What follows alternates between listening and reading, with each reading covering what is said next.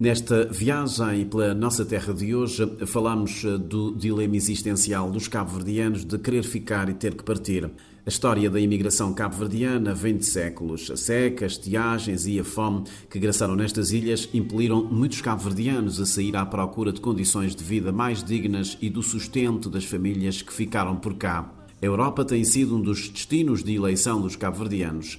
Cientes disso, os sucessivos governos têm procurado reforçar a cooperação bilateral e multilateral no sentido de facilitar a mobilidade e a integração dos cabo-verdianos nos vários países de acolhimento. Em 2005, aproveitei este dia de Mário Soares, antigo presidente português em Cabo Verde, para conhecer a sua opinião em relação à aproximação diplomática que se vislumbrava entre o arquipélago e o continente europeu.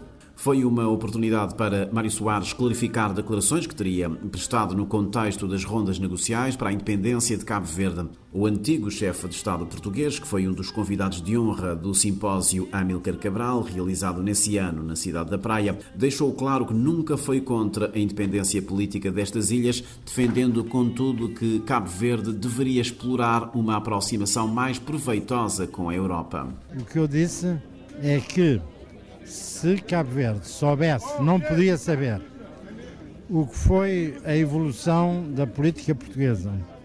Uh, no ano depois de 75, 76, 77, com a adesão sobretudo à União Europeia, e se Portugal, e se Cabo Verde tivesse uh, ficado num estatuto de região autónoma, era hoje simultaneamente um país africano e europeu e tinha uh, grandes oportunidades de desenvolvimento como não tem, como, como tem a Madeira, como tem as Canárias, como tem os Açores.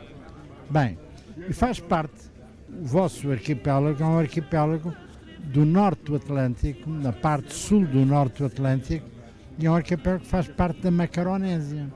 E, portanto, era, era interessante ter reforçado esses laços.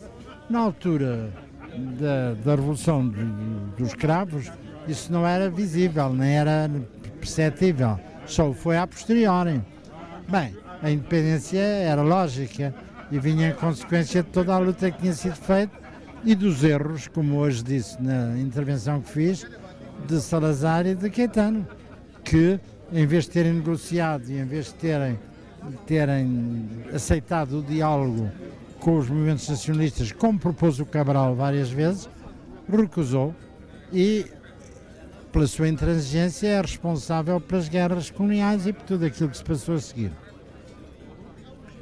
Uma vez, nós não podemos voltar ao, ao, ao passado, não há maneira, mas o que podemos é encontrar fórmulas imaginativas de encontrar uma solução atual, nos termos da independência de Cabo Verde, que não está em causa.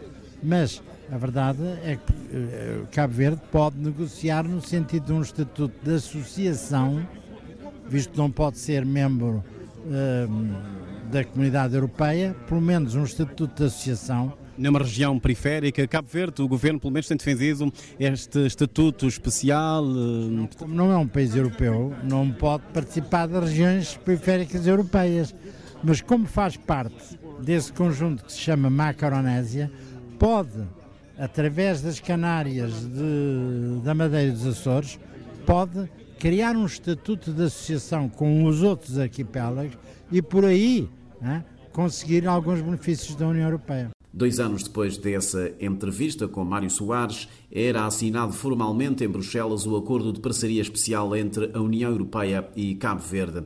Um facto que recordamos neste mês em que se comemora o Dia da Europa.